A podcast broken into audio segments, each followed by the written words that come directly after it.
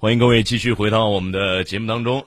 我们跟大家接着聊啊，最近一段时间呢，北京大学的研究人员在英国期刊《自然生物技术》杂志上在线发表了一篇论文啊。这个论文呢，首次报道了一种新型的核糖核酸单碱基的编辑技术。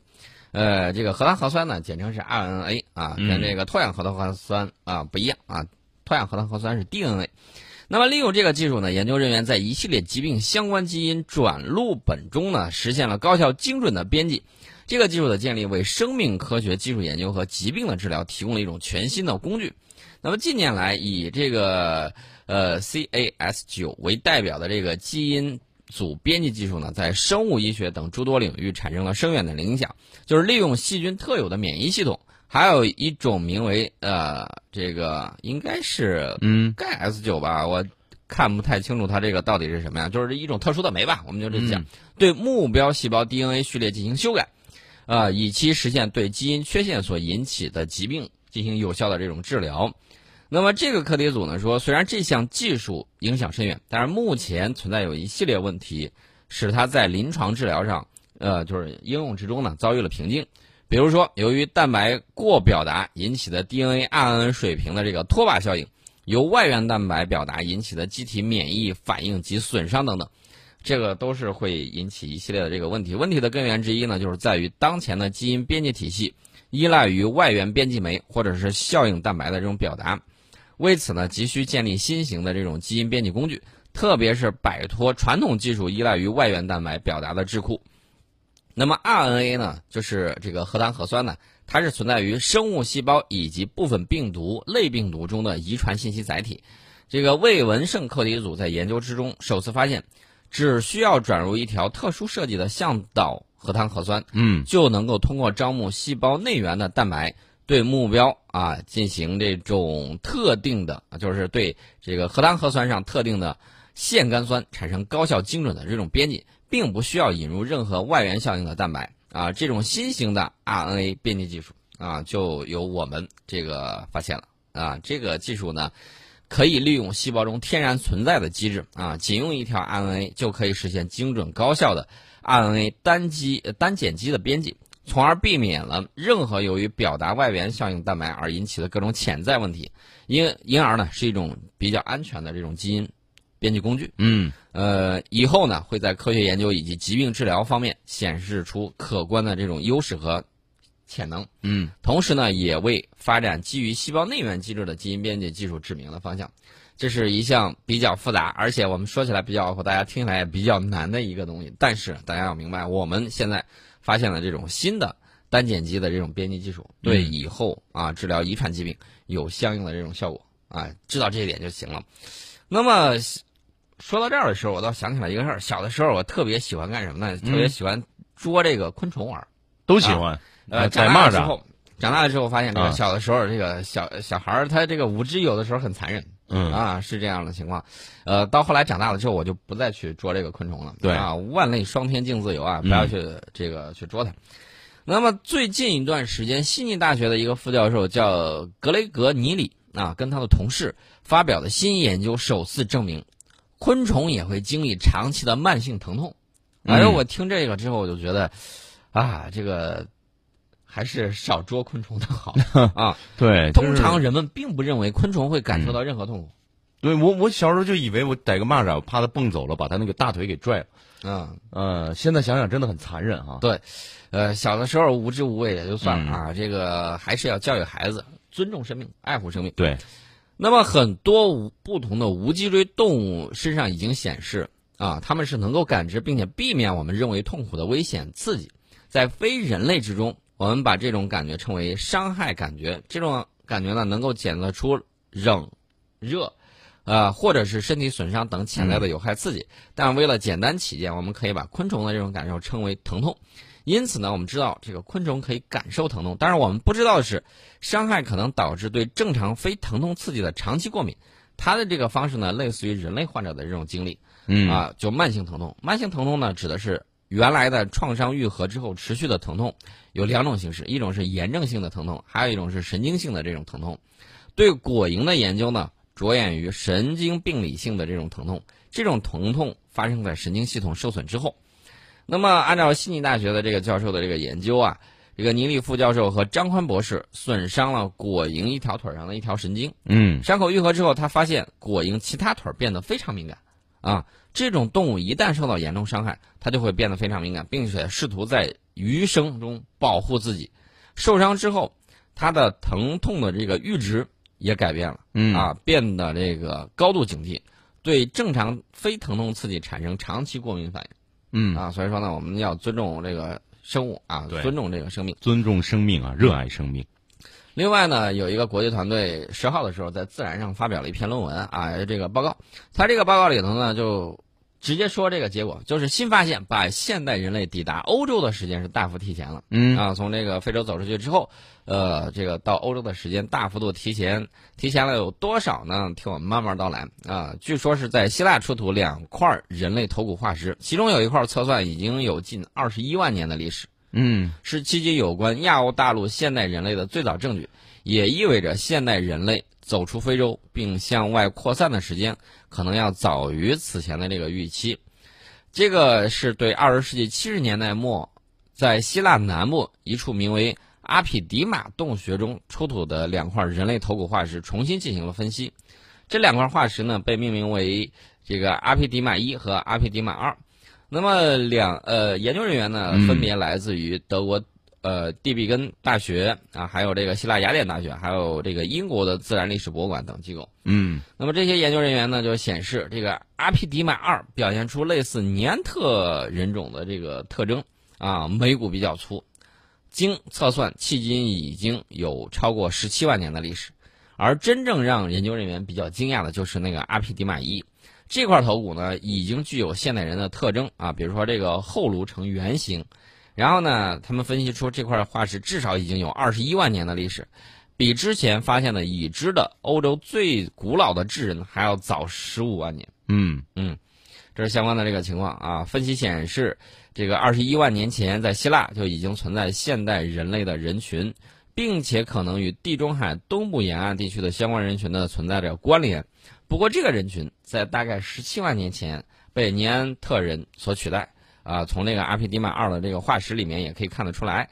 这项研究成果呢，不单表明现代人类走出非洲的时间远远早于此前的预期，并且印证了一种假设。就是他们走出非洲并且开始扩散的路线存在多条，换句话说就是条条大路通罗马嗯啊，是这个道理。哪儿跑的都有。那么研研究人员呢，也希望未来能够找到更多的证据，进一步去验证这些观点。啊、这是这个现人类学等等嗯方面的一种、这种新的这种发现。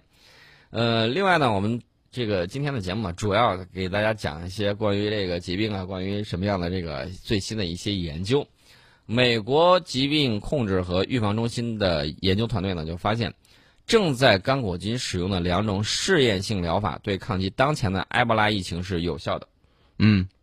我记得加拿大刚刚抓了一个华裔的这个女科学家吧，人家就在这个抗击埃博拉病毒方面有研究嗯，啊，然后就给人抓了。那就把人给抓了，华裔的。嗯嗯，这是相关的情况，我们不管它啊。我们接着说这个美国疾控中心啊，这个研究团队的这个发现成果，它这个是发表在英国的《柳叶刀传染病》上面的。呃，这个在实验之中呢，抗病毒药物以及由三种抗体组成的抗埃博拉药物可以阻断新一轮的埃博拉疫情的致病毒株，呃，在人类细胞中的这种增长。那么，确认抗病毒有效的关键之一，就是找到此次疫情的致病的毒株。嗯那么，论文的第一作者，美国疾病控制中心微生物学家劳拉·麦克马伦就说，目前在刚果金适用的疗法均针对以前疫情获取的这个埃博拉毒株，而埃博拉呢是一种核糖核酸，就是刚才我们提到这个 RNA 核糖核酸病毒会不断的变异，因此确定现有疗法是否对新毒株奏效至关重要。呃，美国的这个疾病控制中心研究人员呢，没有当前在刚果金传播的伊图里毒株的这个样本，但是他们从开源的基因库中获得了病毒序列的数据，使用反向遗传学的这个技术呢，重组了毒株。这项技术有助于研究人员更多的了解新毒株在埃博拉家族树中的这个位置，从而呢寻找更多的潜在的疗法，并且测试各种新疗法的有效性，还可与未来的新毒株呢进行比对。研究中还发现，二零一四年到二零一六年，西非多国爆发的埃博拉疫情开发的这个就是疫情爆发期间开发的一种实验室病毒诊断方法，不仅可以诊断出当年致病的毒株，也可以用于诊断伊图里毒株啊。这个是一个意外的这种发现。那么去年八月呢，刚果金刚刚爆发了一新一轮的埃博拉疫情。根据世界卫生组织的统计，在这轮疫情之中，截止到七月二号，刚果金共报告了两千三百六十九例确诊和疑似病例，其中有一千五百九十八例死亡的病例。嗯，呃，埃博拉出血热是由埃博拉病毒引起的一种出血性的传染病。那么主要通过接触病患或感染动物的血液、体液、分泌物和排泄物等感染。临床表现主要为发热、出血和多脏器的损伤啊，死亡率高达百分之五十到百分之九十。所以说呢，这个对疾病的这种控制和治疗啊，呃，对人类来说啊，一直是伴随人类成长的这么一个历史。对。呃，另外呢，我们也要提到一点，就是这个生物科学啊，要加大力度研究。为什么呢？这个东西其实我们曾经有过很惨痛的这种教训啊，别人强加给我们的。嗯。我们都知道，日本有一个恶魔部队，嗯，当年啊，曾经给我们带来了巨大的这种伤害啊，利用这个动物搭载疫情，然后呢，进行这种呃非常非人道的这种战争，惨绝人寰，惨无人道。那么这支部队后来他的研究成果被美国拿去了，嗯，然后呢？然后呢，就对他们中间有一些人进行了赦免，嗯，后来美国曾经在上个世纪五六十年代的时候在。南美洲曾经试验过有一些病毒啊，曾经实验过有一些东西。然后后来，美国奥巴马总统在任期的时候还专门就此次，这个他实验的是这个性病的病毒，然后呢，这个进行了道歉，进行了公开的道歉。所以说，这个大家可以看到啊，呃，我们一定要建设强大的这种科技实力，这样子的话呢，才能防止有邪念的这些人。他利用这些东西进行一些啊不可告人的这种勾当，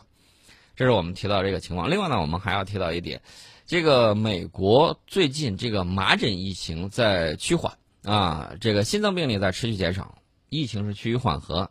这是根据美国疾病控制中心呃疾病控制和预防中心八号公布的这个数据。但是专家们认为呢，目前说战胜疫情还为时尚早。截止到七月三号。啊，今年美国全美麻疹病例总数达到了一千一百零九例，创造了一九九二年以来的新高。那么这个呃，专家呢就指出了一个问题啊，为什么会出现大规模的麻疹疫情？因为它上一次出现的时候是一九九二年，当年累计病例数量达到了两千两百三十七例。美国曾经在两千年的时候宣布消灭消灭了这个麻疹，但是最近几年麻疹又卷土重来。专家们认为。这与反疫苗运动在美国抬头有关啊！美国它这个底层有一个有一个很不好的传统，叫反制传统。嗯啊，就是经常会信一些乱七八糟的东西，反制主义横行，然后呢就认为这个疫苗不好啊，就是各种的。不去打疫苗啊什么之类的，简单的评价好和不好，这个 除了他们个人这个有一些这个呃信仰之外，还有一些个人理念之外，一些美国家长受到不实信息的这个影响，不是小不实啊，是吧？不实的这个信息，误认为接种疫苗会引发自闭症。对此呢，美国卫生部门已经多次辟谣，但是不太管用，不管用，不管用吗？啊，这个麻疹呢是一种病毒性传染病，受影响的大部分是儿童，症状包括发热、上呼吸道炎症。咳嗽，然后结膜炎等等，病情严重的时候可以引发肺炎等病症，甚至致人死亡。目前没有特效药啊，预防麻疹最有效的方式就是接种疫苗。嗯，这是相关的这个情况。啊，这个麻疹和流感其实是一样有具有季节性的。啊，春季到达顶峰，夏季缓解。如今这个麻疹新增病例只是下降，并未消失，而且孩子们正在放暑假。美国贝勒医学院的教授彼得霍特兹。他就说，开学之后的情况尚不得而知，啊，这是相关的这个情况。是，但是这个病一旦发作起来，很难受啊，嗯，对吧？这个英国政府呢，在九号的时候宣布，从今年九月开始啊，这个人乳头瘤病毒疫苗的接种计划呢，覆盖范围将从女孩扩展至男孩，估计未来四十年将避免数万例的这种癌症病例的这种发生。这个人乳头瘤病毒呢，又被称为宫颈癌疫苗。可以通过阻止人乳头瘤病毒感染，预防相关癌症的这种发生。那么，英国的英格兰公共卫生局在九号的时候发布公报，根据英国沃里克大学建立的模型估算，到二零五八年，也就是英国启动人乳头瘤病毒疫苗接种计划五十年的时候，该疫苗将在英国呢可能阻止超过六点四万例宫颈癌和近五万例其他相关癌症的这种发生。这是英国的这个计划。英国呢是二零零八年启动的人乳头瘤病毒疫苗接种计划。开始为十二到十三岁的女孩呢免费接种，呃，根据这个英国国民保健制度官网发布的指导意见，男孩在接种这个人乳头瘤病毒疫苗程序跟女孩是相同的。从今年九月开始，所有十二到十三岁的在校男生呢也可以获得第一季的这个接种，这是英国啊，而且呢在之后六到二十四个月之内接种第二剂。那么错过学校接种的青少年，我指的还是英国的。呃，直到二十五岁之前都可以免费接种，这是英国给他们的这个一项这个计划，啊，这个我们讲到了这个防止疫情有很很关键一点，一定要听那个医学专家他们的这种指导，因为什么呢？有的时候真的是隔行如隔山。你说让我跟吴楠去去给人看病，去给给别人看病，啊，咱就不说别的，开个刀，那我跟吴楠肯定是胜任不了的。对，你让我俩在这儿聊天可以，呃，拉哪儿啊？所以说呢，这个术业有专攻啊。对，呃，有一些这个谣言呢，就在于人们很关心自己。谣言止于智者。嗯，人们呢很关心自己的身体健康。啊，但是呢，他这个信息接受来源又不一样。有些这个我们看到有一些公众号啊，出于这个流量等等方向的这种目的，啊，经常会写一些乱七八糟的东西。比如说最简单的，夏天你吃个西瓜，他告诉你西瓜分公母。假的，嗯，啊，这个大家可以看就各种标题党震惊，你肚子疼是因为多吃了这个，还有说这个吃面包会致癌，啊。啊等等等等一系列这种啊跟人们健康有关的这种谣言，嗯，而且呢，它有一个特点，就是你即便你辟谣了，嗯，它还会卷土重来，它还会以各种各样的方式辟谣，对啊，对，它还会以各种各样不知道哪儿的出来的专家是吧？嗯，啊，专家说这个经科学研究表明，不喝水会死。是吧？会是吧？啊，所以大家可以看啊，这个有很多这个关系到这个健康的这个东西的时候，包括有一家里有一些老人呢，呃，如果会用手机啊，你可以再看到有一些这个东西的时候，就关于健康的，你可以先百度一下，看看，你就打后面打两个字儿“谣言”，你看看有没有相关的辟谣，你就知道它这个东西是真的还是假的。这是我们给大家说了一个办法。呃，另外呢，我们看这个德国呢，最近投资啊，打算投资这个五千万欧元扶植一百二十家乡村医院啊。这个我个人认为它是跟我们学的，我们的这个乡村医生的这个计划。那么德国卫生部他宣布，为了满满足这个偏远地区民众急诊的需求，德国是呃打算有一个大的手笔，就是投资。那么这一百二十家处于人口稀少地区的乡村医院呢，从明年起将各获得四十万欧元的注资。受资助的医院主要是在当地提供急诊、产科医疗服务等机构，啊，这个是在为偏远乡村居民呢提供急诊服务。嗯，我以为德国已经发达到它的这个医院各个方面都很好。是。另外呢，我也提醒大家一下，国外的这个医院的这个医生的这个水平啊，我个人认为临床经验是远远不如我们这儿医生的。对，因为人口少啊，看的也少。我们见过的病人多。对，我们的这个医生每一天要要付出辛勤的这种劳动。嗯。呃，另外呢，大家也看一下，有一些案例，我就不讲我身边的这个朋友了。有在加拿大，因为这个饿过劲儿了，然后这个肠胃疼，嗯，然后去报急诊，给你拖到第二天，嗯，医生在那儿玩都不管你，啊，他在那儿玩电脑都不管你，嗯，然后呢，最后自己又过去那个劲儿了，然后呢就饿过劲儿了。他当时他就在想一个事情：如果说我这一次真的是，比如说阑尾什么阑尾炎，急性阑尾炎或者那该怎么办？啊。我可以告诉大家，国外的这种医疗价格是什么样的呢？基本上你从那儿坐飞机回来，只要坐飞机回来啊，加上这个路费，然后看个病，看完病，然后比在他那儿做这个做手术看病都要便宜。嗯，啊，这是我们给我们提供的这种社会医疗的这种服务。嗯。